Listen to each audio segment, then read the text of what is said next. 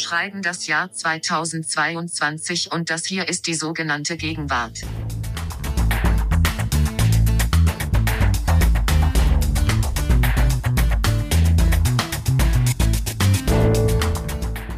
Ja, vielen lieben Dank, liebe Siri, und herzlich willkommen zu unserem Feuilleton-Podcast. Mein Name ist Nina Power.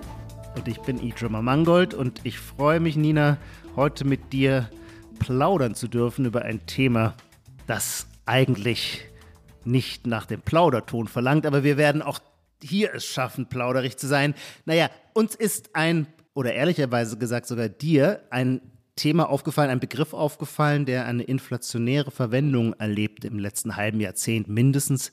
Und das ist der Begriff des Traumas, der auch in so ein ganzes semantisches Umfeld eingebettet ist von Sensibilität, Hypersensibilität, Vulnerabilität, vielleicht einer der großen Modebegriffe und auch bevorzugten Selbstbeschreibungsbegriffe, die man so hören kann. Und darüber wollen wir heute reden, nicht wahr? Genau, wir wollen uns fragen, ob es mittlerweile vielleicht sogar so etwas gibt wie Trauma, Pornografie, also eine reine Lust und Erregung an der fiktionalen Aufbereitung von Traumata und Leid, die ein ähm, Publikum zum Beispiel beim Lesen empfindet, aber auch um so triviale Fragen, ob das Anmeckern von Kindern schon zu einem tiefen Trauma führen kann. Und Oder wenn du mir Punkte im Gegenwartscheck verweigerst, ob das nicht auch traumatisierend ist. Ja, zum Beispiel, ja. Und dann wirst du Folge für Folge retraumatisiert und kriegst eine posttraumatische Belastungsstörung.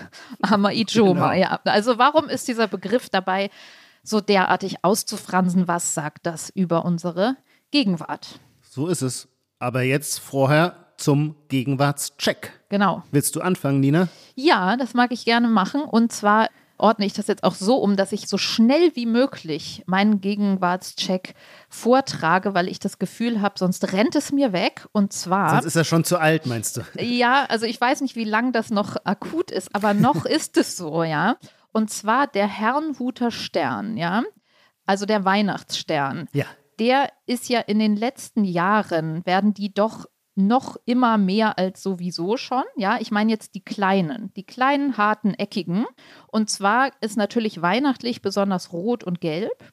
Nee, ich glaube, du musst kurz nochmal genauer in die Deskription gehen, damit okay. wir alle auf demselben Stand sind. Was ist der große Herrnhuter? Was ist der kleine Herrnhuter? Nee, die gibt es einfach in groß und klein und seit ich weiß nicht wann. Ist der dreidimensional? Ist der zweidimensional? Du kennst ist die Stroh, nicht, oder was? Leuchtet er? Ich bin mir nicht sicher. Ich habe sofort gedacht, hart, ich kennte ihn, aber als du dann von groß und klein sprachst, dachte ich, ach, vielleicht meinst du doch was anderes. Harte Plastiksterne, diese ganz, ganz spitzen die es mit so einer dünnen Schnur gibt und praktisch die so eine bunte Verpackung haben, äh, was sozusagen diese Original Herrnhuter Weihnachtssterne, die überall hängen und die man in den großen. Also vor dem Haus draußen hängen die, oder? Beides, nee, eher drinnen, eher drinnen am so. Fenster und die in den Geschäften hängen zu Weihnachten, die man sich aber auch ins Wohnzimmer hängt, ins Kinderzimmer, wie auch immer.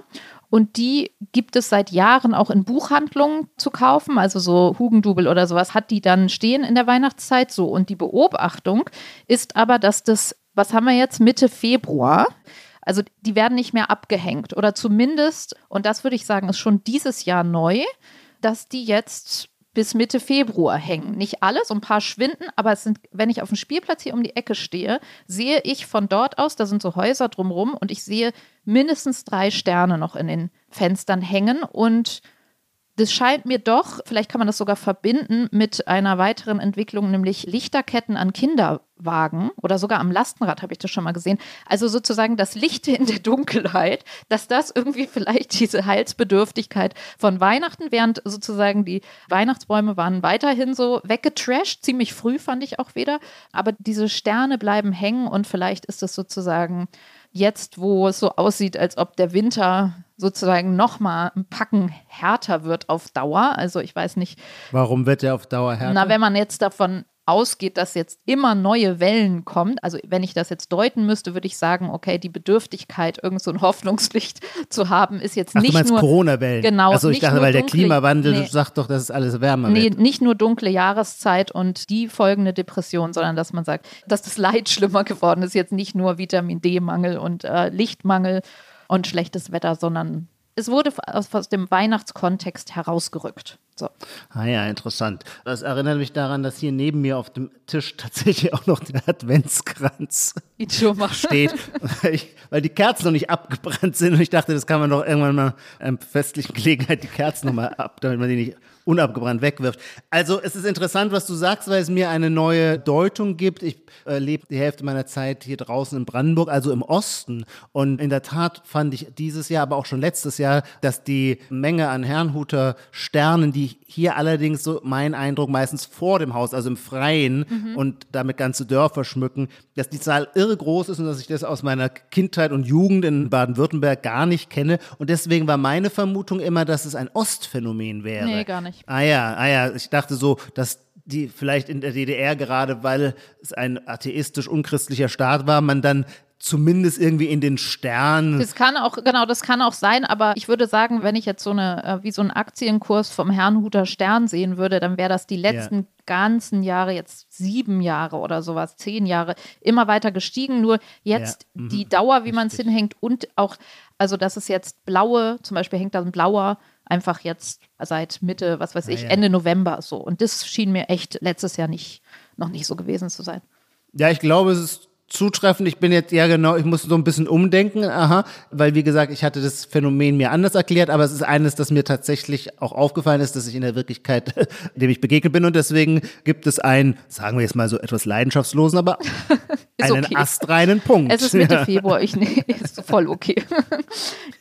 Vielleicht habe ich das auch nur so gesagt, weil ich mir vorstellen könnte, dass der nächste Punkt von dir auch nur leidenschaftslos bewilligt wird, weil ich eine Sache einbringe, von der ich wie sagt man, Captatio Benevolentia vorher schon mal einräume, dass seine Beobachtung nicht extrem originell ist, weil es einem Muster folgt, einem strukturellen Muster folgt, das wir hier schon öfter hatten. Trotzdem ist es in der Sache, würde ich sagen, eindeutig etwas Neues, nämlich wir haben ja immer dieses Moment, dass Ausdrucksweisen aus dem Englischen ins Deutsche sich einbürgern und plötzlich ganz stark sind. Naja, und seit kurzem höre ich ständig um mich herum, dass die Leute irgendetwas episch finden, wenn sie es wirklich tief beeindruckend und eine große Geschichte finden. Mhm. Oh, das ist ja wirklich episch. Und das kommt natürlich simpel aus dem Englischen, epic. Während episch sonst im Deutschen ja einfach eine quasi eine Gattungsbezeichnung war, Drama, äh, Lyrik, Epos, wenn man so möchte, halt das Erzählende, ist das episch, wie es jetzt verwendet wird, im Sinne einer überwältigenden Geschichte oder Erfahrung gemeint. Hm. Ich habe eher das Gefühl, das ist schon länger so oder gehört zu so einem Set einfach dazu. Mhm, mh.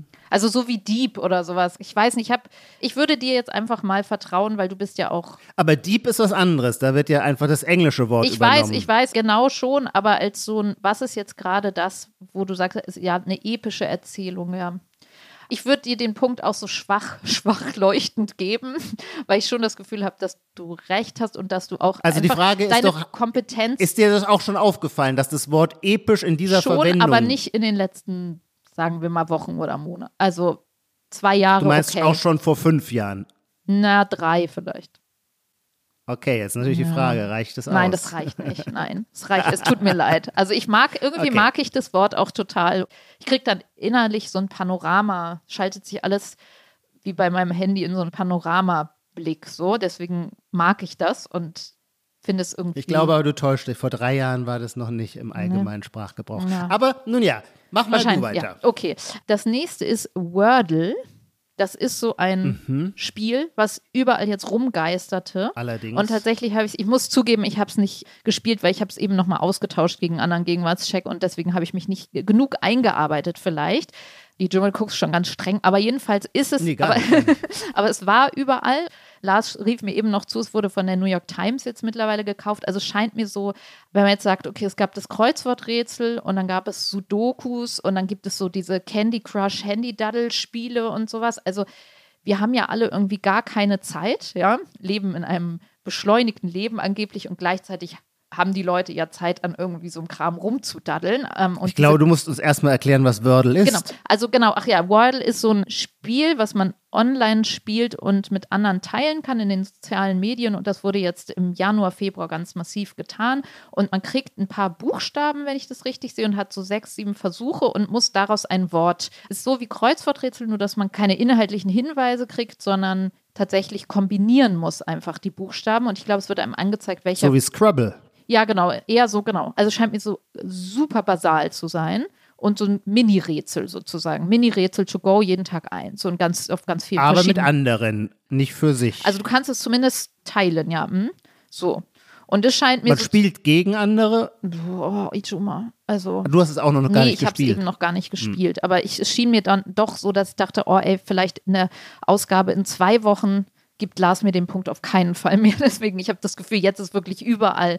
Deswegen wollte ich es trotzdem sozusagen schlecht vorbereitet, aber ich habe das Gefühl, das ist trotzdem das Ding der Stunde jetzt gewesen.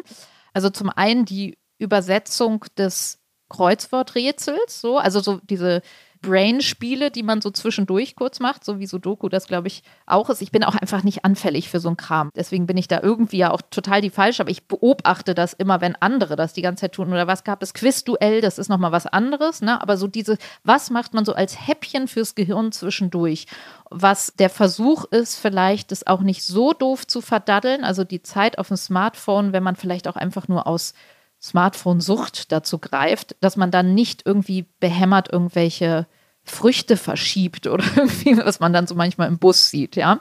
Also vielleicht der Versuch auch da, die Zeit, die wir alle ah, sozusagen irgendwie gewonnen haben, aber auch verdaddeln müssen aus, weiß ich nicht, Pseudo-Langeweile oder Sucht oder weil man irgendwie nicht mehr aus dem Fenster gucken kann, dass das vielleicht ein Versuch ist, das noch irgendwie produktiv oder anregend zu nutzen. Ich weiß es nicht. Ja, ich finde es eine 1a-Beobachtung, äh, der Punkt vollgültig bewilligt. Es ist genau dieses Beispiel, so sind ja Gegenwartsphänomene. Ich hatte mit dem Wordle in den letzten zwei, drei Wochen ständig begegnet, aber es ist noch so neu, ich hatte auch nie die Zeit, mich zu erkundigen, was das alles ist. Ich hatte also irgendwie mitbekommen, ja, überall taucht es jetzt plötzlich auf und ich ahnte schon, dass es irgendwas vom Wort her, ja, dass es irgendwas Kreuzwortmäßiges ist. Ah ja, und die New York Times hat es gekauft. Aber noch nicht die Zeit gefunden, mich damit zu befassen. Aber insofern, ja, sehr Schön. gut. Schön. Ich habe allerdings noch nie auf meinem iPhone überhaupt irgend so einen. Zeitüberbrücker gemacht, ja. Vielleicht müsste ich mich damit, vielleicht gibt es da ganz schöne Sachen. Ich finde, das sollte man nicht immer alles so gleich so abwertend framen. Ja, Entsch- Entschuldigung. Ich erinnere zum Beispiel, dass meine Mutter, die eine sehr belesene äh, Frau war, plötzlich irgendwie so mit 65 fing die an, sich so Doku-Hefte zu kaufen. Sag ich mal, Mama, was soll denn das? Du liest doch sonst Fontane und Tolstoi. Nein, das hat sie verteidigt, das hat das Lesen auch nicht ersetzt, sondern ergänzt und sie fand es sehr angenehm. Nee, ich glaube, es gibt einfach schon so ein Hirnareal, was dazu so, Mhm. weiß ich nicht, wie mit so einer kleinen Kette spielen oder sowas. So, so irgendwie Mhm. sowas ist das, ja. Okay, Ijoma, was hast du noch? Ach so, ich bin ja immer noch dran. Ah, genau, stimmt. Wir neigen natürlich dazu, Gegenwartsphänomene öfter dort zu suchen, bei der jüngeren Generation, zu der du, Nina, jetzt vielleicht Auch gerade noch so gehören. gehörst, aber in Wahrheit rückt ja schon die nächste Generation nach und verlangt nach ihrer berechtigten Deutungshoheit. Es ist aber nur nicht so, dass nicht auch in den älteren Generationen nicht auch hin und wieder ein innovativer Sprachgebrauch zu beobachten ist. Und da ist mir zugegeben nicht bei 30-Jährigen, sondern eher bei 60-Jährigen in letzter Zeit öfter über den Weg gelaufen, der Ausdruck großes und kleines Gedeck. Und den finde ich auch irgendwie ganz schön. Und zwar am plastischsten war es, in Berlin gibt es doch äh, unter den Linden das Restaurant des Einstein, wo immer alle Politiker und alle Journalisten hocken. Und da saß ich kürzlich und äh, alleine und dann lauscht man immer so nach rechts und nach links. Und äh, da saßen zwei Herren im Anzug und die waren entweder Referatsmitarbeiter in einem Ministerium oder Journalisten, das konnte ich nicht genau. Und da ging es jedenfalls darum, wer welche Medien das große und das kleine Gedeck bekommen. Ähm, und zwar, wenn der Ah, Minister den okay. Journalisten oder der Kanzler den Journalistenpulk mit nach Polen nimmt, sei das nur Okay, das verstehe. kleine Gedeck. Das große Gedeck sei, wenn man mit nach Washington genommen sehr würde. schön. Das ist eigentlich eine sehr schöne Ausdrucksweise die ist mir vorher noch nicht begegnet. Also ich würde auch vielleicht ein kleines Fragezeichen dahinter setzen, wie viele Leute das benutzen. Aber da das sozusagen aus dem investigativen Recherchekreisen jetzt hier direkt aus Berlin kommt, finde ich, ist es auf jeden Fall, also sei es nur in diesem kleinen Kreis gegenwärtig, finde ich das sehr, sehr schön. Also den Punkt kriegst du, weil ich das einfach sehr zu schön finde, Ijoma. Dann freue ich mich. Ja. Damit sind wir für dieses Mal mit dem Gegenwartscheck durch und wenden uns unserem großen Thema zu. Nina, du hast das Thema vorgeschlagen. Es leuchtete mir sofort ein. Trotzdem die Frage, wie bist du darauf gekommen? Es gibt ja immer so oft irgendeine Begegnung oder eine Beobachtung oder ein Erlebnis, wo es einem dann wie Schuppen von den Augen fällt. Etwas, mit dem man immer schon konfrontiert war, aber jetzt geht es einem auf, ach so, das ist ja ein Großtrend. Ja, also ich glaube, das war tatsächlich so im Alltag, dass ich wirklich das Gefühl hatte, jenseits dieser ganzen Wörter, die man inflationär benutzt aus dem Bereich der Psychologie, toxisch, autistisch, depressiv, wurde Trauma einfach so oft im privaten Umfeld oder ich merkte, ich sagte es plötzlich einfach viel mehr. Mhm. Also so dieser Aufenthalt auf dem Spielplatz hat mich traumatisiert oder ich war im Park und ein Hund kommt an und wir streiten uns mit dem Hundebesitzer, wie nah der an unsere Kinder. Irgend so eine blöde Alltagsbeobachtung oder vielleicht auch einfach, ich glaube, das war es auch, es war so langweilig, dass die Langeweile traumatisierend war. Also so dass man sowas sagen kann heute mit diesem Begriff und sagt, nee, da gehe ich nicht mehr hin, das, das wäre ich vielleicht retraumatisiert. So. Das war das eine, also die Begriffe im Alltag dass man denkt, Moment, warum sagt man das jetzt plötzlich selber, so wie bei Toxisch tatsächlich. Mhm. Aber auch in so Elternpodcasts, in denen ich so ein bisschen rumgeklickt habe, dass es da wirklich darum ging, wenn man die Kinder anschimpft, dass es sozusagen das kleine System überfordert und das ein Trauma sein kann. Oder auch als wir die letzte, die vor, vor, vorletzte Folge über Fettshaming und so weiter gemacht haben, da ging es dann auch irgendwie um diese Triggerwarnungen. Auch da kommt es ja her, was dann retraumatisierend ja. wirken kann und dass es eben nicht immer nur die Vergewaltigung oder der Autounfall ist, sondern wirklich dieser Begriff sehr, sehr, sehr niedrigschwellig benutzt wird jetzt. Absolut. So. Und aus allen Ecken kam mir das plötzlich entgegengesprungen. Und als ich es dir dann gesagt habe, meinst du ja auch sofort so, ja, das, ja, das stimmt. So. Also. Ja, ja, genau. Komplett niedrigschwellig. Man hat fast das Gefühl, es, es diente der Begriff auch so ein bisschen einer Dramatisierung des Lebens, weil wenn selbst die Langeweile auf einem Kinderspielplatz als traumatisch erfahren werden kann, in dem Fall von der Mutter, dann ist es ja immerhin auch noch eine starke Erfahrung und nicht einfach nur langweilig, langweilig sondern, stimmt. sondern traumatisierend. Genau. Also eine, auch eine Art der Veredelung, ja richtig. Woher kommt der Begriff? Wir wollten Siri jetzt gleich mal am Anfang einspannen genau. und so nach guter alter Grammatikus-Tradition einfach mal Wortkunde. Die liest jetzt einfach mal Wikipedia vor, die Siri. Vorab kann man sagen, das liest sie nicht vor. Trauma bedeutet, ist äh, griechisch und bedeutet Wunde. Das kann man noch davor sagen.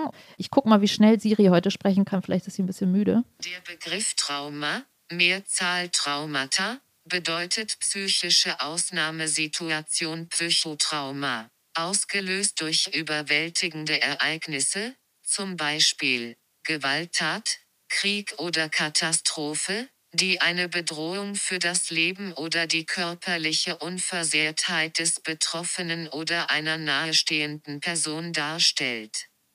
Ja, da haben wir jetzt im Grunde schon so diesen zentralen Punkt. Siri ist der Meinung, es braucht eine Gewalttat, einen Krieg oder eine Katastrophe, damit es zu einem Trauma kommt. Und die Mehrheit der westlichen Gesellschaft würde das heute anders sehen und sagen, nein, nein, auch zum Beispiel der Klaps, wie man in meiner Kindheit in den 70er und 80er Jahren noch sagte, auch der Klaps, den man einem Kind gibt, könnte zu einer Traumatisierung, zu einer Gewalterfahrung werden. Nicht nur der, ne? Also ich meine, der Klaps, den gibt ja heute eh keiner mehr seinem Kind. Also das wäre, glaube ich, schon richtig krass. Es geht eher so, darum, okay. das Verbale, also Schimpfen wirklich. Also die, mhm. es gibt ja ganz viele Bücher, mhm. wie die Eltern praktisch das schaffen, nicht gewaltsam mit denen, also gewaltfreie Kommunikation mit Kindern zu machen, weil mhm. sozusagen die das eh nicht verstehen können. Das Einzige, was die hören, ist eine laute Stimme.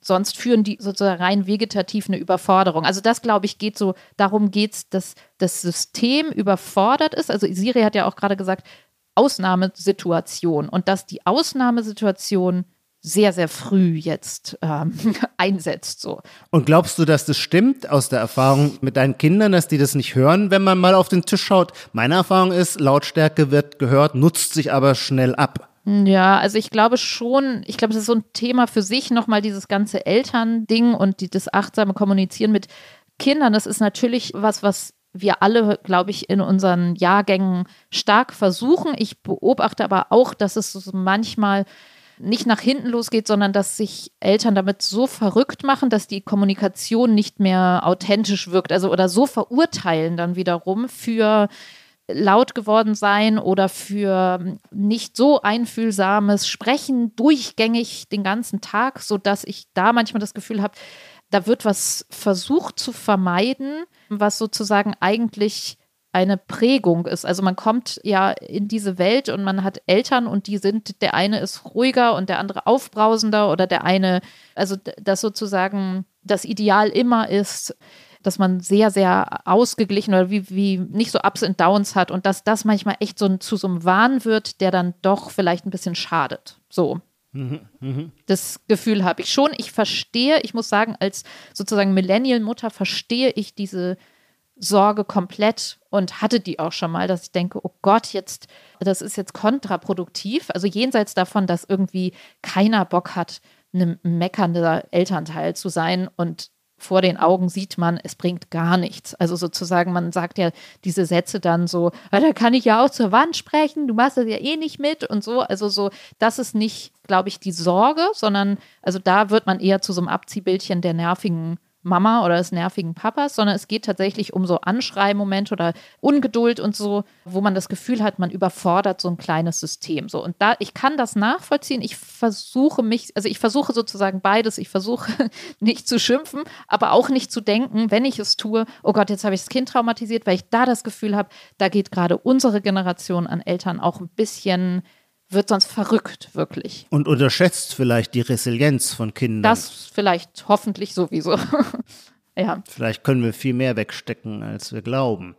Es können sich Eltern, könnte ich mir vorstellen, ja auch hineinsteigern in die Vorstellung, dass ihr Kind weil es ja gleichzeitig die Vorstellung der Kostbarkeit des Kindes erhöht, wenn man es als besonders sensibel betrachtet und deswegen darf man ihm dann möglichst wenig autoritäre Ansagen zumuten. Genau, also ich glaube, mein Gedanke ist, wenn man den Traumabegriff so niedrig hängt und ich habe mal mit einer Kinder- und Jugendpsychologin, einer Befreundeten gesprochen und die sagte, das ist etwas ganz anderes ein richtiges Trauma in dem mhm. Sinne, wie wir es benutzen oder letztendlich wie Siri es ja auch benutzt, da müsstest du sozusagen so viel verbale Gewalt, wenn du jetzt das, um das Thema Schimpfen mal zu nehmen, ja, müsstest du so eine Lieb, müsste das in so eine Kulisse der Lieblosigkeit und des Alleingelassenseins und sowas fallen. Also das ist nicht gleich Trauma. So, das ist einfach ein anderer Themenbereich. Und was ich nur, der Gedanke ist, prägen tust du die Kinder sowieso es könnte auch sein, dass dann irgendwie in 30 Jahren unsere Kinder alle bei ihren Therapeuten sitzen und sagen, oh ja, wenn ich dann mal einmal irgendwas durchgedreht bin, dann war das immer gleich so, musste da so ganz viel drüber gesprochen werden und dann hat sich meine Mutter gleich so ganz schlecht gefühlt. Also sozusagen jetzt mal so doof gesagt, ja. irgendwas. Glaube ich auch, in die Richtung wird es eher. Also gehen. in dem Moment, wo du eine Familie bist oder letztendlich interagierst mit Menschen, die dir zu nahe kommen, weil du mit denen zusammenlebst, prägst du nicht nur neutral oder ausgeglichen oder positiv, sondern irgendwas gibst du denen auch immer mit, worüber sie dann später ihrem Therapeuten was oder ihrer Therapeutin was erzählen wollen. Jetzt mal so flapsig gesagt, ja. Also wir, wir prägen einander nun mal. So, und Prägung ist nicht Trauma. Auch negative Prägung ist nicht nur Trauma, aber es ist. Finde ich einen wichtigen Satz. Jetzt reiten wir so viel auf der Kindererziehung rum und sowas, aber es gibt ja auch viel so dieses, das innere Kind heilen, überhaupt Heilung wäre ja sozusagen Trauma und Gegensatz ist Heilung, so, also dass man immer zurückgeht, was aufspürt und sich dann heilt. So, das ist ja sozusagen so ein Dreiklang. Ähm, ja, der irgendwie total seine Berechtigung hat, aber vielleicht in letzter Zeit oder so ein bisschen zu sehr so eine Heilssehnsucht vielleicht da drin steckt. Bisschen übertrieben vielleicht.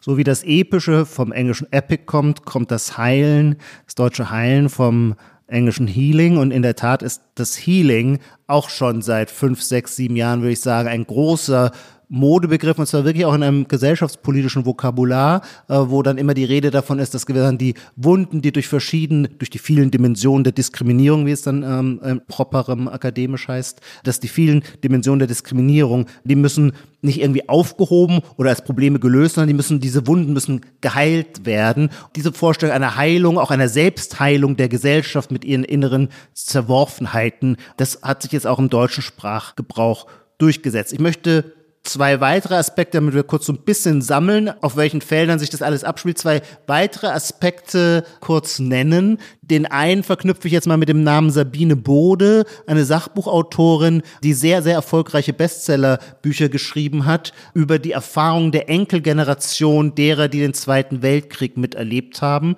und da auch gewissermaßen so eine ich glaube, man nennt es epigenetische ja. Traumatheorie ja, ja. entwickelt, wonach sich Traumata auch transgenerationell, um mich geschwollen auszudrücken, also über die Generation hinweg weitergegeben, vererbt oder weitergegeben werden können. Das heißt, mein Großvater ist an der Ostfront 44 gefallen. Möglicherweise ist das tatsächlich dann über meine Mutter an mich weitergegeben worden. Und zwar in einem harten hirnphysiologischen oder wie immer man das nennen soll, Sinn. Genau. Ich glaube, es geht da um Stresslevel, also ohne mich da auszukennen. Und ich hatte das einmal mit Lars schon, ich glaube, in der Geschichtsfolge vor einem Jahr oder sowas, dass da, Stimmt. genau, dass es da tatsächlich um so Cortisolspiegel geht, die durch so ein Trauma dann, oder auch bei Missbrauchsopfern, da hatte ich auch mal was drüber gelesen, genau, dass es halt einfach wirklich, man sich verändert, wirklich als Körper dadurch oder die hormonelle Zusammensetzung und man das eben weitergibt. Und dass die Traumalast, also wenn wir jetzt soziologischer sprechen, warum sind wir jetzt heute, haben wir so einen Fetisch des Versehrtseins und der Heilung, mhm. würde ich jetzt von außen sagen, naja Leute, wir haben zwei Weltkriege hier auf dem Buckel und wenn da irgendwie Opa nachts im Bett geschrien hat, dass da für uns Heilung als etwas oder dass das ein Begriff ist, der jetzt irgendwie wieder hochkommt oder gerade interessant ist, das leuchtet mir jetzt mal so ganz doof mechanisch auch schon ein bisschen ein muss ich sagen. Ah ja, mir nicht. Ich würde sogar eher vermuten, je weniger reale Beschädigung, desto höher die Sensibilität für mögliche traumatische Prägungen. Und das ist vermutlich so ein bisschen wie mit der Lebensmittelunverträglichkeit. Abhärtung. Genau, je mehr Dreck, je, je mehr Dreck, desto, desto mehr vertragen wir auch und desto besser ist unser Abwehrsystem. So wie wir anfangen, zu glauben, auf was allergisch zu reagieren, ist das quasi eine self-fulfilling prophecy. Wir fühlen uns dann von immer geringeren Stoffen in unserem Organismus gleich herausgefordert. Zweites Beispiel, ich hatte ja angekündigt, ich möchte gerne zwei Beispiele nennen. Das zweite Beispiel ist mir an ganz vielen Situationen begegnet, aber ich erzähle es an einem konkreten Beispiel. Unsere Zuhörer werden sich vielleicht auch erinnern, es gab das müsste eigentlich so vor einem Jahr gewesen sein, aber da, da kann ich mich nicht festlegen, eine Debatte über Rassismus am Schauspielhaus Düsseldorf. Es kann sein, dass es Dortmund war. Ich glaube aber Düsseldorf ist aber auch völlig wurscht. Da ging es um eine Danton-Inszenierung und ein schwarzer deutscher Schauspieler, der da die Figur, ich glaube, eines haitianischen Sklavenaufstandanführers spielte, sagte, dass er äh, in irgendeiner Weise sich diskriminiert gefühlt habe, weil der Regisseur ihn falsch angesprochen hat und so weiter. Daraus wurde eine größere Bewegung von schwarzen deutschen Schauspielern, die im Grunde danach verlangten, ein eigenes Theater zu haben, wo sie ihren Safe Space haben und diesen rassistischen Erfahrungen nicht länger ausgesetzt sind. Und das Argument lautete immer wieder, diese Erfahrungen seien retraumatisierend. Und ich finde das so einen interessanten Fall, weil er so ausdrückt, was ein inflationärer, den Begriff weitender Begriffsgebrauch für Folgen hat. Retraumatisierend meint ja, dass da schon einmal ein Trauma war mhm. und durch eine neuerliche emotionale Erfahrung wird diese alte Wunde erneut aufgerissen und wirkt dann wie ein zweiter Schock. Und dann wäre natürlich jetzt die Frage, ja, was ist jetzt die ursprüngliche Traumatisierung?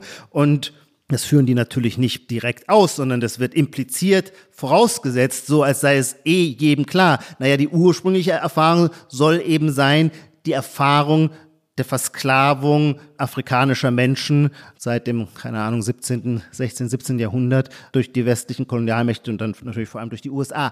Allerdings, und das da könnte man jetzt einerseits wie beim Beispiel Sabine Bode argumentieren, ah ja, okay, es sind jetzt mehrere Generationen vergangen seit der Aufhebung der Sklaverei in den USA, aber bitte sehr, Ketten können ja auch noch länger sein, wer will das schon beweisen?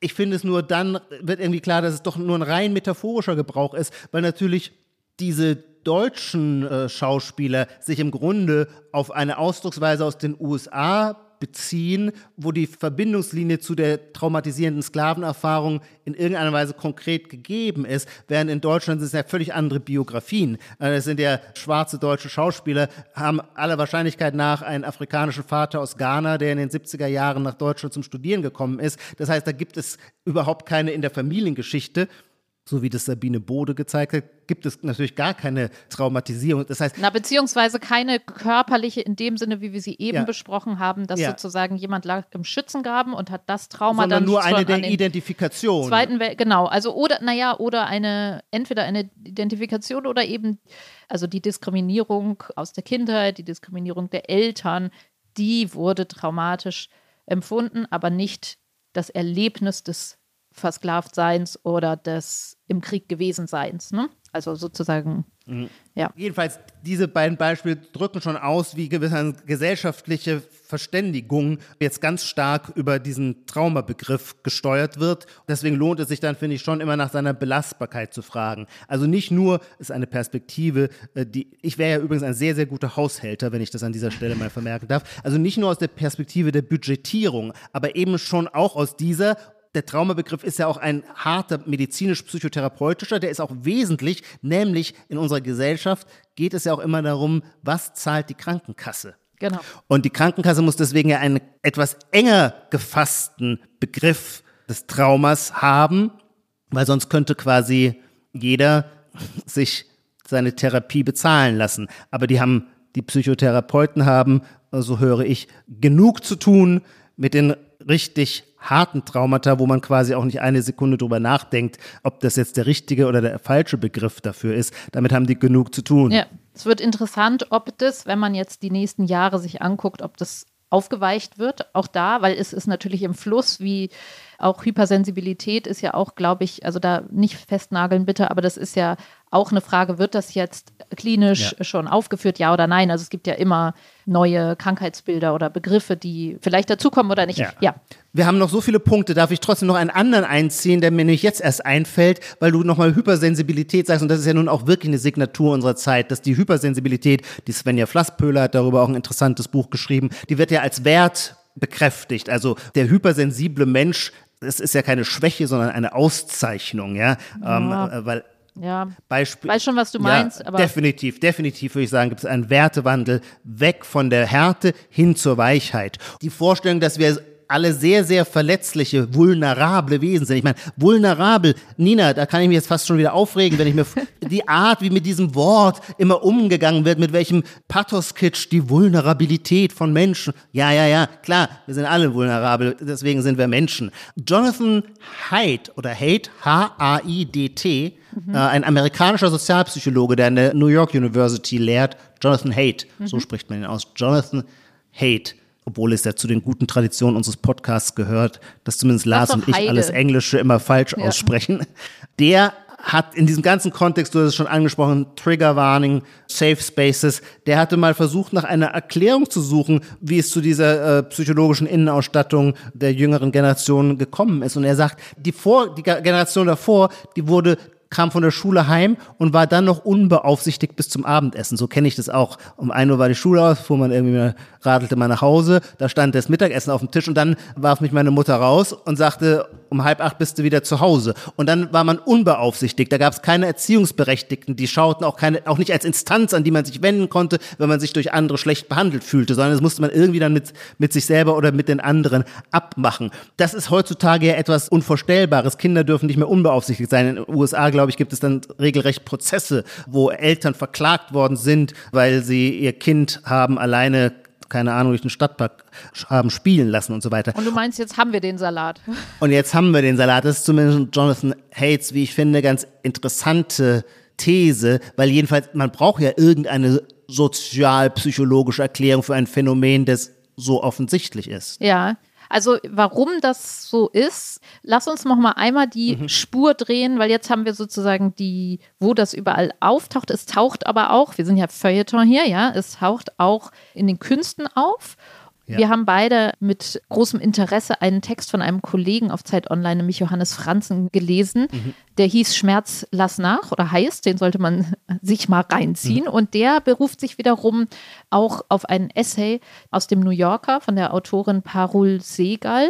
Da geht es um den Traumaplot. Ja besonders in der Literatur, aber auch in Serien. Mir fiel jetzt auch noch mal ein, der Brody, ja, wie heißt er mit Vornamen, dieser aus Homeland, der dann traumatisiert da aus dem Krieg kommt und immer auf dem Boden schläft deshalb. Also er kann nicht mehr im Bett schlafen, weil er immer in der Gefangenschaft auf dem Boden geschlafen hat. Und da ging es ja auch die ganze Zeit um also der Traumaplot, ja, ja, der eben so die Beobachtung inflationär gebraucht wird, so wie eben das Wort, was wir auch festgestellt haben, dass das in zeitgenössischen Filmen und Literatur immer wieder sozusagen als so eine Schablone genommen wird. Okay, jeder braucht das jetzt oder der Protagonist, die Protagonistin braucht es jetzt und der Plot besteht daraus, dass nach und nach die Schichten gezeigt werden, also durch Flashbacks oder so gezeigt werden, warum der nun oder die so ist, wie er oder sie ist. Also der Mensch, der Protagonist und die Protagonistin werden eigentlich auf ihre Symptome reduziert erstmal oder die, die statt einem Charakter haben die heute Symptome, jetzt mal platt gesagt. Und wir,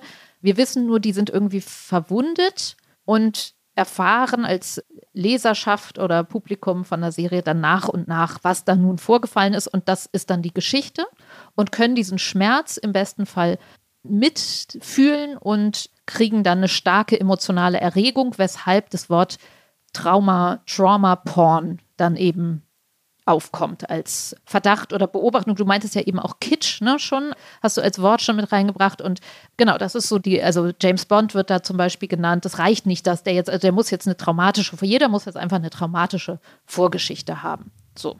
Ja, ja, der darf jetzt keine Freude mehr am Schießen haben, sondern muss quasi von seinen inneren Dämonen so verunsichert sein, dass er die ganze Zeit nur über Sinn und Zweck seines Tun und Trachtens sinniert. Genau. Johannes Franzen hat da mehrere Texte, du hast schon zitiert aus New Yorker, aber auch Bücher zusammengefasst, sehr schön zusammengefasst, finde den Titel auch sehr gut, Schmerz lass nach. Er erwähnt, aber im Zentrum dieser Auseinandersetzung, weil man es da so gut beschreiben kann wie bei keinem anderen Buch, steht ähm, der Roman von der Hanya Yanagihara, der, ich vermute so schon wieder länger her, 2016 oder so erschienen ist, hier in Deutschland bei Hansa Berlin. Ähm, ich hatte den damals auch rezensiert, du hast ihn auch gelesen. Ein wenig Leben. Ein wenig Leben. Das ist ja ein Roman, äh, der in jeder Hinsicht auf Superlative setzt. Und der erzählt von vier Freunden.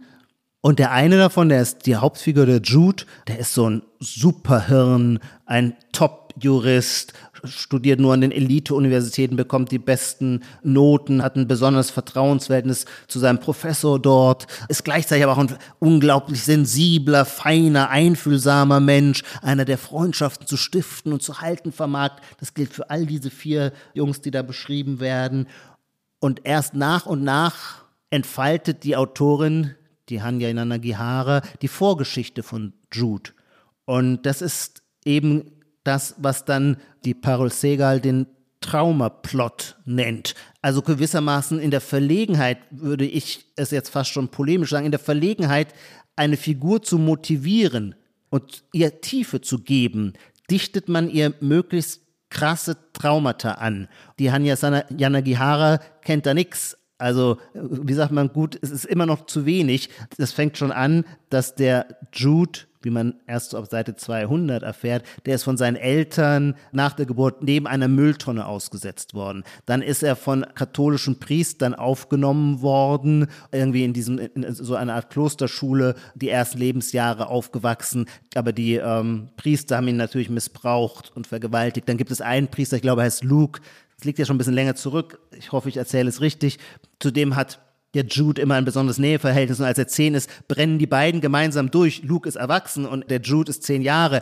Aber was passiert in diesem, man denkt, er befreit sich aus der äh, Missbrauchszelle dieser Klosterbrüder. Nein, der Luke selber verliebt in Anführungszeichen sich in den äh, Jude und missbraucht ihn seinerseits, macht ihn sogar zum äh, Sklaven, Stricher und mhm. zum Sklaven und ähm, genau, also seine gesamte Kindheit ist damit von Missbrauch, sexuellem Missbrauch geprägt. Genau, und es hört immer so gar nicht auf. Dann irgendwann bringt sich der Luke, weil die Polizei immer auf der Stich ist, um und dann ist aber Jude immer noch nicht befreit, Ach, sondern auch in dem nächsten ja. Umfeld geht es schon wieder genauso mhm. weiter. Also so, und man fragt sich natürlich, warum immer noch einen drauf, immer noch einen drauf, immer noch einen drauf? Naja, okay, die Autorin ist frei zu tun, was sie will. Naja, irgendwann hat man den Verdacht, um uns emotional zu manipulieren einerseits und, und der zweite Punkt ist mir genauso wichtig, um der Figur Tiefe zu geben. Als gelte die Gleichung, je mehr Trauma, desto mehr Tiefe. Und das ist ein Moment, ich weiß, ich hatte damals das Buch rezensiert und das stieß mir auf. Ich fühlte mich so manipuliert. Ich glaube, ich habe das Buch verglichen äh, mit einem SUV, der sehr leistungsstark, aber auch sehr hoch im Spritverbrauch ist.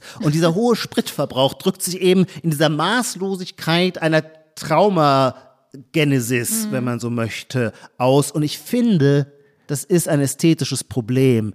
Es ist, der Johannes Franzen zitiert da einen anderen amerikanischen Literaturkritiker, Mendelssohn, der über ein wenig Leben sagte, das sei Striptease. Mhm. Und ich finde, der Ausdruck trifft. Mhm.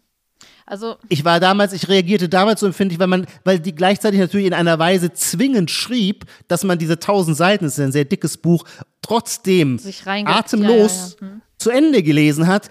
Aber gleichzeitig fühlte ich mich darin auch immer ja, immer wie manipuliert. Ich finde das so schwer, diesen Vorwurf. Also ich finde den irgendwie, so wie wenn man Zartbitterschokolade nicht mag, aber irgendwie weiß, dass die gesund ist und man da jetzt mitmachen muss. So irgendwie, du hast recht, auch gerade wenn du es jetzt nochmal so rekapitulierst und sagst, was da alles, also dass diese Familie, wohin er dann flieht oder der Typ dann eben auch nochmal irgendwie ihn missbraucht oder, oder, oder gewaltsam ist. So, also natürlich ist es knüppeldicke sozusagen.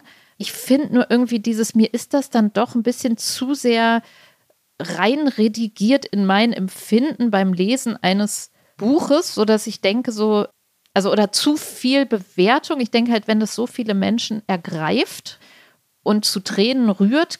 Also dann würde mir sowas wie Kitsch irgendwie schon mal mehr der Vorwurf irgendwie mehr geben. Aber auch der, also ich finde so, die hat das geschafft, mit Literatur eine Wunde im Sinne des Traumas, also einen tief verwundeten Menschen und Körper mir zu zeigen. Und ich lese sowas nicht oft und ich erinnere mich, wenn es um Missbrauch geht, jetzt mal ganz blöd gesagt, erinnere ich mich irgendwie an diesen Schmerz, den ich da beim Lesen hatte, dass einfach irgendwas in der Kindheit und Vergangenheit die Gewalt so traumatisiert hat, dass das Leben eigentlich hin ist oder einfach ein wirklich großer Kampf und ein großer Schmerz ist. Und das, also ich meine nur, das kriegt man ja sonst auch gar nicht so viel. Dann lese ich irgendwas über die katholische Kirche und lese da Zahlen und ich fange ja hier, ich bin ja die neuerdings auch vor allem die Tante, die dann immer von ihren Dokus aus dem öffentlich-rechtlichen erzählt. Und ich habe tatsächlich vorletzte Woche, nee, letzte Woche ein, eine Doku gesehen über im WDR über Missbrauchsopfer. Und das, was du jetzt sagst, was so zu dicke ist in dem Buch, nämlich dass immer weitere Schichten dazu kamen.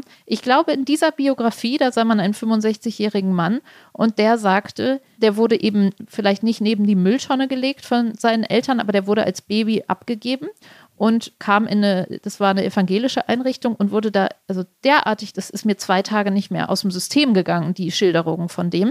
Und dann kann man ja wieder sagen, ja gut, dann hat die Jana Gihara da irgendwie, die weiß das ja auch nicht, wie das ist oder malt das zu kitschig aus, aber irgendwie das Gefühl, dass ich doch eine gewisse, einen Hauch einer Innenansicht habe, die mehr ist als irgendwie nur so Zahlen und Fakten, das würde ich jetzt erstmal verteidigen. Also, oder, oder ich würde sagen, ey, das hat mir irgendwas gegeben, was ich irgendwie doch als elementar wichtig also da war Literatur für mich sehr stark, vielleicht zu stark, aber wer bewertet das? Das finde ich irgendwie so ein bisschen anmaßend. Ich. Oder was heißt, ja, ich, ja als Elitist, der ich bin. Ijoma, ich kann nicht mit manipulativ, mit diesem Begriff kann ich nichts anfangen. Ah ja, der ist Gar für mich nicht. zentral, absolut. Ja, ja, genau. Ja, ich fühle mich durch Hannah, vor allem je länger das Buch zurückliegt, desto mehr geradezu seelisch. Ich fühle mich jetzt seelisch misshandelt durch ihre manipulativen mhm. Erzählstrategien. Es geht mir nicht darum, was du gerade sagtest, ihr vorzuwerfen, sie kann doch gar nicht wissen, was das heißt, traumatisiert zu sein. Nein, das ist natürlich das Recht jedes Schriftstellers, sich in das Düsterste schlechthin hineinzudenken und dann kann er es gut oder schlecht machen. Es geht auch nicht und damit möchte ich mich jetzt beziehen auf deine Dokumentationserfahrung mit katholischer Kirche. Es geht auch nicht übrigens in unserem ganzen Gespräch, und vielleicht sollte man es nochmal sagen, es geht auch nicht im geringsten darum zu bezweifeln oder in Frage zu stellen, dass es nicht Leid gibt. Oh ja, oh Gott, es gibt ganz, ganz viel Leid. Diese Welt besteht ich weiß nicht, das ist dann auch ein bisschen eine Frage des Gemüts, aber die besteht natürlich zu erheblichen Teilen aus Leiterfahrungen, aus schrecklichen Leiterfahrungen. Auch darum geht es mir nicht, namentlich nicht, wenn man über einen Roman spricht, sondern da geht es mir quasi um den ästhetischen Takt. Man kann nämlich Leiterfahrungen auch quasi wie so ein Kostüm aus der Requisite holen und seinen Figuren über die Schulter hängen, damit die Damit's mehr Tiefe gewinnen. Mhm. Und das ist der Punkt bei Hannah Yan Yanagihara. Mir erscheint dieser Roman, aber auch die Autorin, zumindest die Erzählerin, und der Gesamtauftritt aus beiden auch extrem narzisstisch. Und ich würde sagen, diese Traumakulisse auf der einen Seite und dort reingeschriebene, eingeschriebene Narzissmus, die hängen zusammen. Denn diese Figuren sind auch sonst in jeder Hinsicht diese vier Freunde, wo man natürlich, ich hatte auch manchmal das Gefühl so, wow, das hätte ich auch gerne, solche vier Freunde gemeinsam ja, durch ein ganzes Leben gehen. Klar, die waren, wird komplett idealisiert, stilisiert, die sind nicht nur alle hochintelligent und sehen gut aus und haben so monstergeile Berufe. Der eine baut alle Museen zwischen Shanghai und Kapstadt, der andere ist äh, äh, Künstler, Maler und hat im MoMA seine große Einzelausstellung. Dann haben wir einen Schauspieler, der in Hollywood seinen Durchbruch feiert. ja, das hat mich auch total genervt, das weiß ich noch, das weiß ich nee, noch. Nee, nee, mir geht es nicht darum, dass mich das als solches genervt hat, das auch, sondern der Zusammenhang, da will ich hin, der Zusammenhang. Sie will diese Figuren so wahnsinnig teuer machen. Das ist das Wort, teuer machen. Und was ist heute teuer? Naja, einerseits hochintelligent und erfolgreich zu sein, das allein reicht aber gar Kaputt, nicht. Dann wäre ja. man ja nur so ein Rädchen im neoliberalen bla bla bla. Nein, man muss auch noch extrem sensibel sein. Und wie drückt sich Sensibilität aus? Naja, indem man auch über eine tragische Dimension verfügt. Also man muss quasi alles abdecken, die Schönheit, das Glück, aber auch das Unglück und die Abgründe. Erst dann hat man eine vollständige, romanfähige Biografie. Und um das zu erfüllen, finde ich, greift sie eben so ein bisschen in den Requisitenschrank. Und das ist mein Vorwurf. Ich verstehe das und du bist ja nicht alleine und irgendwie stimmt es, aber ich finde trotzdem, dass irgendwie mir das so ein Einblick oder ein, also sozusagen so könnte es sein, versehrt zu sein. Und, war, und zwar, ich glaube, das ärgert mich dann daran, weil ich denke, so, es geht ja dann eben um die Missbrauch, also um das wahre Trauma. Du hast schon recht, aber ich fand es trotzdem eine wertvolle Leseerfahrung, so, weil es mir was für die wahren Traumata mitgegeben hat. So.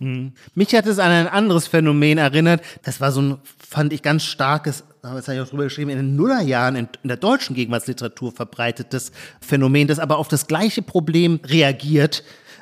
Da gab es ein dann längst irgendwann sprichwörtlich gewordenes Erzählmuster, wonach gewissermaßen der Protagonist, also irgend so ein, wie ich vermutlich 1970 geborener oder 1980 geborener, in dessen Leben ist nichts Aufregendes mehr passiert in seiner Studenten-WG in Koblenz. Und dem Autor fällt gar nicht ein, wie er dieser Figur noch eine echte tragische oder dramatische oder verstörende, abgründige Tiefe mit auf den Weg geben kann. Und was passierte dann sprichwörtlicherweise immer? Naja, dieser Protagonist, diese Protagonistin entdeckt dann auf dem Speicher, klassischerweise äh, auf dem Speicherboden seiner Eltern eine Kiste mit alten Tagebüchern oder Fotos und es stellt sich heraus, ach so, der Großvater war SS-Obersturmbannführer. Und diese Erbsünde, wenn man so möchte, das ist dieses, diese Urtraumatisierung geht dann dem Protagonisten in der Gegenwart auf und soll dafür herhalten zu erklären, warum er an, der, an Gott und der Welt so leidet und seine Beziehung mit Lina auch nicht so gut funktioniert. So. Würdest du denn sagen, also dass das sozusagen als Sinnstiftung oder als Wunsch, dass es etwas gibt, was alles erklärt? Ja. Also was Schlimmes,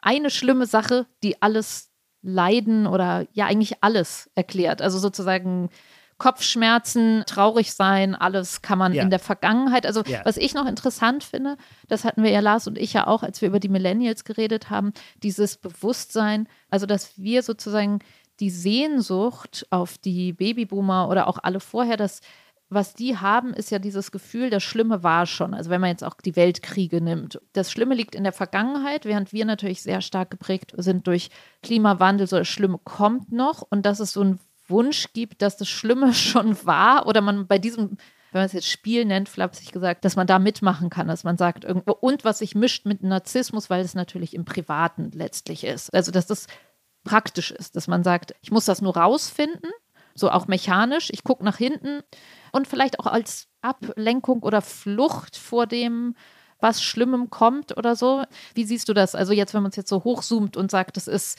vorne Klima, in der Mitte Corona und hinten die, und da stehen die empfindsamen Zeitzeugen. Also was macht das mit dir, wenn ich das jetzt sage? Ähm, ja, so ein bisschen. Ich verstehe, was du meinst, kann es nur nicht so ganz nachempfinden, aber nicht aus rationalen, inhaltlich sachlichen Gründen. Da magst du recht haben, aber es ist irgendwie, ja klar, man kann in alle Richtungen schauen und überall ist alles schlimm. Ich weiß immer nicht, ob das so eine tolle Form der Wirklichkeitsbeschreibung oder der Beschreibung des eigenen Standpunkts ist. Ja klar, früher gab es was Schlimmes, künftig wird es auch was Schlimmes geben, würde ich, wäre meine Vermutung aus der Erfahrung der Weltgeschichte. Na, aber so lebt man ja, also ich glaube, das ist jetzt so, schlimm ist irgendwie sowas, so eine Konstante, ja. Und ich glaube, wenn man jetzt sozusagen rein familiengeschichtlich sich verorten muss und sagt, okay, bei wem war es denn wie schlimm, dann würde man sagen, naja, bei Uropa und Opa war es schlimm. Dazwischen ja, so durch die Traumalast und irgendwie hm, so, also so, es ist, glaube ich, nicht so einfach, unsere Eltern dann da so einzuordnen, aber für uns ist halt klar, na, bei uns war es nicht schlimm, als wir groß geworden sind. Und bei uns wird es nur immer schlimm. So, also weil die ganze Zeit gewarnt wird und gesagt wird, alles, alles, was noch passiert, das wird jetzt schlimmer als alles. Und dass man da irgendwie mh, hm, vielleicht also mitmachen naja, will. Aber wenn, oder, wenn das, das, doch alles, was kommt, so schlimm ist, was ich ja nicht glaube, mhm. ich glaube überhaupt nicht, dass so viel Schlimmes kommt, aber dann müsste man ja nicht ausweichen auf die Vergangenheit. Dann würde man, dann bräuchte man ja quasi als Erzählmotivator nicht das Schlimme der Vergangenheit, sondern könnte das Schlimme in der Zukunft nutzen, um irgendwie Drive in den Plot zu kriegen. Aber wenn man wirklich glaubt, also so wie du nicht, wenn man wirklich glaubt, es wird richtig schlimm, dann ist es vielleicht, also fies gesagt, jetzt beruhigender mitzumachen bei dem Spiel, was alle davor gemacht haben, nämlich da hinten war das Schlimme schon und sich damit zu beschäftigen in einer narzisstischen, in narzisstischen Schleifen, weil man sagt, ich muss ja erstmal mich selber heilen. So. Also ich glaube, die ist es ja auch die Frage. Ja, heilen muss man immer sich selber, aber okay, das ist vielleicht ein bisschen eine andere Frage. Ijoma, weißt du, was ich auf jeden Fall möchte, dass du noch deine Stelle vorliest, weil diesmal ist es eine ganz besondere Stelle. Oh ja, sehr, sehr gerne. Die Stelle ist diesmal tatsächlich meine Stelle, weil in meinem, ich hatte mal auch schon wieder vier, fünf Jahre her ein Memoir geschrieben, das Deutsche Krokodil.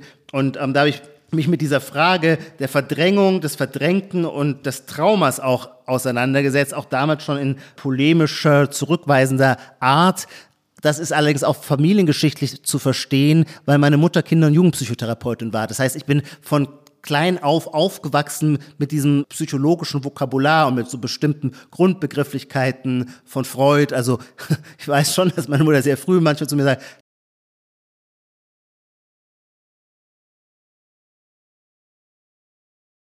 Es ist absolut, und damit erfülle ich natürlich alles, was Freud über den Oedipus-Komplex gesagt ja. hat. Ich lehne also das väterliche, in dem Fall das mütterliche Gesetz ab, ab und ja. rebelliere dagegen und äh, verleugne das Vorhandensein von Traumata und Verdrängungen. Herrlich. Und um diese quasi, ja, diese Art auch der Selbstüberführung versuche ich an dieser Stelle. Aber es, weil es tatsächlich um das Trauma geht, auch eben als ein Moment der Sinnstiftung, würde ich das gerne vorlesen.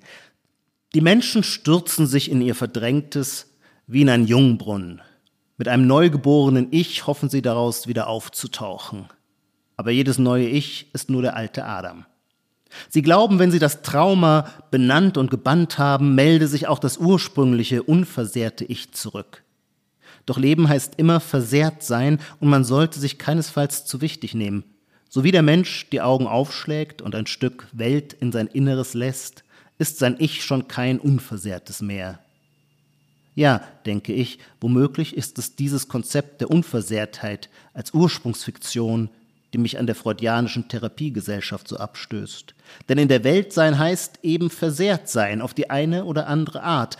Und was ist schon dabei? Traumata werden überschätzt oder schlimmer, jeder sucht sich sein Trauma, weil er sich nicht vollständig fühlt, ehe er es nicht hervorgegraben hat. Der Verdacht aber bleibt, dass es doch nur der Analytiker war, der wie beim Ostereiersuchen für jeden ein Traumaei versteckt hat, damit sich keiner von dem schönen Ritual ausgeschlossen fühlen muss. Und so finden alle immer vorfabrizierte Ostereier und glauben doch, etwas unvergleichlich Eigenes entdeckt zu haben. Sehr schön, Ijoma. Also das ist eigentlich, schließt sich der Kreis unserer Folge schon fast, weil es so ein bisschen anschließt an das, was ich ganz am Anfang gesagt habe. Also irgendwie verbindet es die Besessenheit dass man das Osterei findet, was man vielleicht ja aber auch selber versteckt hat. Vielleicht kann, braucht man diese Figur des Analytikers, der Analytikerin gar nicht, Analytiker nicht, noch gar nicht mehr ja. und findet es. Und wenn man es gefunden hat, dann kann man sozusagen aufpulen. Und die Frage ist. Dann hat man was zu tun. Ja, da hat man was zu tun. Die Frage ist natürlich auch. Dann wird es einem schon mal nicht langweilig. Ja, die Frage ist natürlich auch, das haben wir jetzt noch nicht uns überlegt, ist Trauma was, was man findet und einmal auspackt und dann weiß man das? Ne, das wollen wir ja vielleicht auch jetzt einfach mal sagen, das bestreitet ja auch niemand, dass es sich anzugucken, woher Muster kommen, wo Beschädigungen oder was, also sozusagen jetzt Prägungen aus der Kindheit herkommen, sich das klar zu machen, all das, dafür braucht man das Wort Trauma ja einfach nicht. Und das ist ja auf jeden Fall was, was wir nicht sagen, so wollen wir ja nicht rüberkommen, dass das Blödsinn ist. Es geht eher darum, um das, was du vorgelesen hast, ist, man findet es und erwartet davon sozusagen einen Zustand des Neugeborenseins oder ja, diese übertriebene, dieser Achtsamkeitswahn oder wenn es wirklich eine Besessenheit wird, dann möchte man ja idealerweise, dass alles ausgeglichen oder neutral ist oder eben immer geheilt so und dass das, was du sagst, Leben bedeutet versehrt sein und geprägt sein, diese Einsicht scheint es da, finde ich, nicht mehr zu geben, so zeitgenössisch. Und was natürlich, woran man denkt, oder du hast es ja auch vorgelesen, der, der alte Adam, man denkt schon an die Erbsünde. Also wenn man bei sich nichts findet, vielleicht war es dann einfach die Erbsünde. Ja? Ja, ja? Also so, oder sozusagen, dass wenn du wirklich alles. Nein, die Traumatisierungserfahrungen sind an die Stelle dessen, was früher als Erbsünde lokalisiert mhm. worden ist, getreten. Das glaube ich auch. Wie ja fast alle Begriffe sind ja immer so säkularisierte theologische Begriffe. Mhm. Das ist sowieso interessant. Aber wir haben, darauf können wir uns auch einigen, wir können beobachten, und das ist vielleicht auch völlig normal in der Geschichte der Zivilisation, wo es immerzu um immer noch mehr Verinnerlichung geht, also auch in so einem längeren historischen in einer längeren historischen Perspektive, jetzt so wie Norbert Elias den Prozess der Zivilisation beschreibt, das ist auch ein Prozess einerseits der Affektdisziplinierung, aber auch der Verinnerlichung. Da erleben wir natürlich und das passt auch zu einer Welt, die umgekehrt immer immaterieller wird und in der wir immer mehr durch so weiche Scheinwelten gleiten. Das spielt halt das Seelische, weil wir über genügend naja, nicht nur Zeit verfügen, sondern auch über das entsprechende Vokabular. Das spielt eine immer größere Rolle. Aber das zu beobachten, finde ich eben dann doch interessant. Unser dritter Partner in Crime hat das so schön, wir haben mit ihm auch kurz über das Thema gesprochen, so schön auf, auf so eine Formel gebracht, die in der Sache, glaube ich, gar nicht stimmt. Aber äh, Lars meinte, früher gab es halt das Schleudertrauma. Schädelhirntrauma. Und, und heute denkt da keiner mehr dran. Ne? Ja. Und heute denkt da keiner mehr dran. Da sieht man, dass sich gewissermaßen die Aufmerksamkeit immer stärker auf das Innerpsychische verlagert und weg vom Physischen. So wie, dass man bei Wunde nicht mehr daran denken würde, muss ein Pflaster drauf blutet, sondern sozusagen Richtig. Verwundbarkeit. Ähm, Richtig. Mhm. Ja. Man könnte das vielleicht sogar in eine Parallelbewegung setzen. Je weniger die Körper belastet werden für unsere Reproduktion, also auch im Arbeitsleben, mittlerweile ist man dort wertschöpfend, wo man seinen seinen eigenen Körper auch nicht mehr verbraucht, so wie das der Bauarbeiter, der verbraucht der noch regelrecht seinen Körper, um sein Geld zu verdienen. Also insofern, in dem Maße, in dem auch die, die Körper zurücktreten, tritt natürlich die Aufmerksamkeit dann auch wiederum mehr auf das geistig-seelisch. Das heißt, wir müssen ähm, alle raus und mehr durch den Schlamm krabbeln und schleppen und dann sind wir nicht mehr. genau, so wie früher. Also ich meine, ein großer Durchbruch in der, wie sagt man, in den Sozialsystemen, äh, als die Arbeiterversicherungen aufkamen. Das, die waren ja spezifisch ausgerichtet auf bestimmte Berufszweige und deren Verletzungsmöglichkeiten. Also wenn man an einer bestimmten, im 19. Jahrhundert, an einer bestimmten dampfgetriebenen Maschine arbeitete, war, was sich die Gefahr, dass der Arm abgehackt wird, sehr groß. Also was machte diese Versicherung? Versicherung. Für den Fall eines Armverlustes gab es dann eine Ausgleichszahlung. Und heute versichert man sich natürlich gegen das Burnout-Syndrom, also gegen die Form der seelischen. Na und ich meine, also ne, gegen dein draußen austoben Ding, also oder nicht dagegen, aber also sitzen ist das neue Rauchen, ne? Also wir sind sozusagen sehr eher die, diese vielleicht depressive, übersteuerte, digital völlig degenerierte Rumsitzen, so und Burnout und Boreout, körperlicher Boreout vielleicht eher, also das ist vielleicht, ja. Vielleicht, Was ist Boreout? Na, dass man unterfor aus Unterforderung Ach so. Erschöpft nicht gehört. Den, den Begriff hättest du mal nee, in den nein, sollen. Nein, nein, nein. Also den hätte ich mir echt vor. Nee, also nein. nein, nein, nein, nein. Wann war der angesagt? Ich habe es nie äh, gehört. Ist, Boreout. Äh, pff, ähm, der ist schon immer da, so lange wie Burnout da ah, ist, ja. würde ich sagen. Ijoma, also ich glaube, wir sind zwar nicht geboroutet, wir könnten noch weiterreden, aber es gibt noch unsere Schlussrubrik. Ja, und da habe ich mir was, eine Frage für dich überlegt. Oh je. Da bist okay. du jetzt ein bisschen gefordert in deiner Spontanität. Oh wir haben eine neue Regierung, die Ampelregierung, und Robert Habeck spielt da ja eine zentrale Rolle als Superminister. Er ist quasi die zweite große Ministerfigur aus den Grünen hervorgeht. Es gibt natürlich viel mehr grüne Minister, aber phänotypisch war das damals bei Rot-Grün 98 folgende Joschka Fischer. Und Joschka Fischer machte damals einen berühmten Lauf zu sich selbst, nahm ab, der Speck verschwand und er erfand sich neu im Dreiteiler mit Krawatte und war dann irgendwann ganz identisch mit dem Dreiteiler und der Krawatte. Robert Habeck, der wie ich finde, dieses Amt sehr, sehr schön und anmutig ausfüllt. Gerade dort, wo er gewissermaßen mit dem Ministerhaften auch noch etwas fremdelt, ist gerade dieses Fremdeln bekräftigt dann auch schon wieder irgendwie die Authentizität des Auftretens. Robert Habeck hat sich, und das war optisch tatsächlich eine Neuerung, ja einmal gezeigt mit Krawatte. Sie war nicht so richtig bis oben zugebunden, sondern so ein bisschen lockerer getragen, um auszudrücken, dass er hier nicht vollständig konform geht. Seither habe ich ihn im Anzug mit Hemd, aber ohne Krawatte gesehen. Meine Frage, weil man sagt ja nicht nur, wem Gott ein Amt gibt, dem gibt er auch Verstand, sondern Ämter formen ja Menschen auch tief in ihrem Habitus. Glaubst du, wir geben der Ampelkoalition unbedingt die volle Legislaturperiode? Glaubst du, dass Robert Habeck in drei Jahren am Ende dieser Legislaturperiode sehr viel öfter Krawatte tragen wird als heute? Oder war diese Krawatte ein einmaliger Begrüßungsakt. Schön, dass wir so viel, es wird ja immer zu Recht darauf hingewiesen, dass man nicht mehr oder dass man bei Politikerinnen immer nur über ihr Aussehen redet. Jetzt machen wir es wie selbstverständlich bei Männern auch. Ich würde sagen, ja, das wird er öfter tun. Das wird sich niederschlagen und auch irgendwie, da wird er sich ein bisschen anpassen. Also es gilt dann genauestens zu beobachten. Ich weiß, du kennst dich bei sowas aus, ob das alles richtig gebunden ist und ob es richtig straight und eng wird irgendwann. Das wage ich zu bezweifeln, aber ich, doch, ich würde sagen schon. Also und für mich privat nochmal so die interessantere Frage, wird er je, weil der setzt immer sehr auf dunkle Farben. Ja wird das nochmal sich aufhellen oder ist das einfach ein Style, der und eine, und eine bewusste, ja, eine Lieblingsfarbe, so dieses Dunkel mit Dunkel mit Dunkel. Das, ja, ich ähm, glaube, das wird bleiben. Ja, da finde ich, könnte man nochmal was machen. Aber ja, schön, schöner Bruch zu unserer Folge auf jeden Fall, Ijoma. Man kann es sehr gut, wir werden es sehr gut im Auge behalten können und überprüfen können. Man kann es gut im Auge behalten und mir gibt es Hoffnung, dass ich liebe ja Krawatten, dass die Krawatte also nicht vollständig aus dem öffentlichen Leben verschwinden wird, wonach es ja eigentlich. Warum trägst du dann nie eine, nie eine zur Aufnahme, Ijoma? Enttäuschend. Ich fühle mich nicht genug wertgeschätzt hier. Jetzt, also jetzt müssen wir das, das Mikro ausschalten. zu empfindsam schon findest du. Ja, du findest das zu empfindsam. Ich habe jetzt, jetzt stelle ich mir vor, die Zuhörer glauben, ich säße hier in der Jog im Jogging. Es sieht nach Kaschmir aus, würde ich sagen. Nina, es war mir ein Vergnügen. Mir auch. Liebe Zuhörerinnen, liebe Zuhörer, bleiben Sie uns treu und gewogen. Wir freuen uns aufs nächste Mal. Bis dahin. Tschüss. Die Titel aller Bücher, Artikel, Filme, Songs oder Serien aus dem Podcast finden Sie in der Podcast-Beschreibung. Bei Anregungen, Kritik und Lob schreiben Sie uns gerne an gegenwart.zeit.de.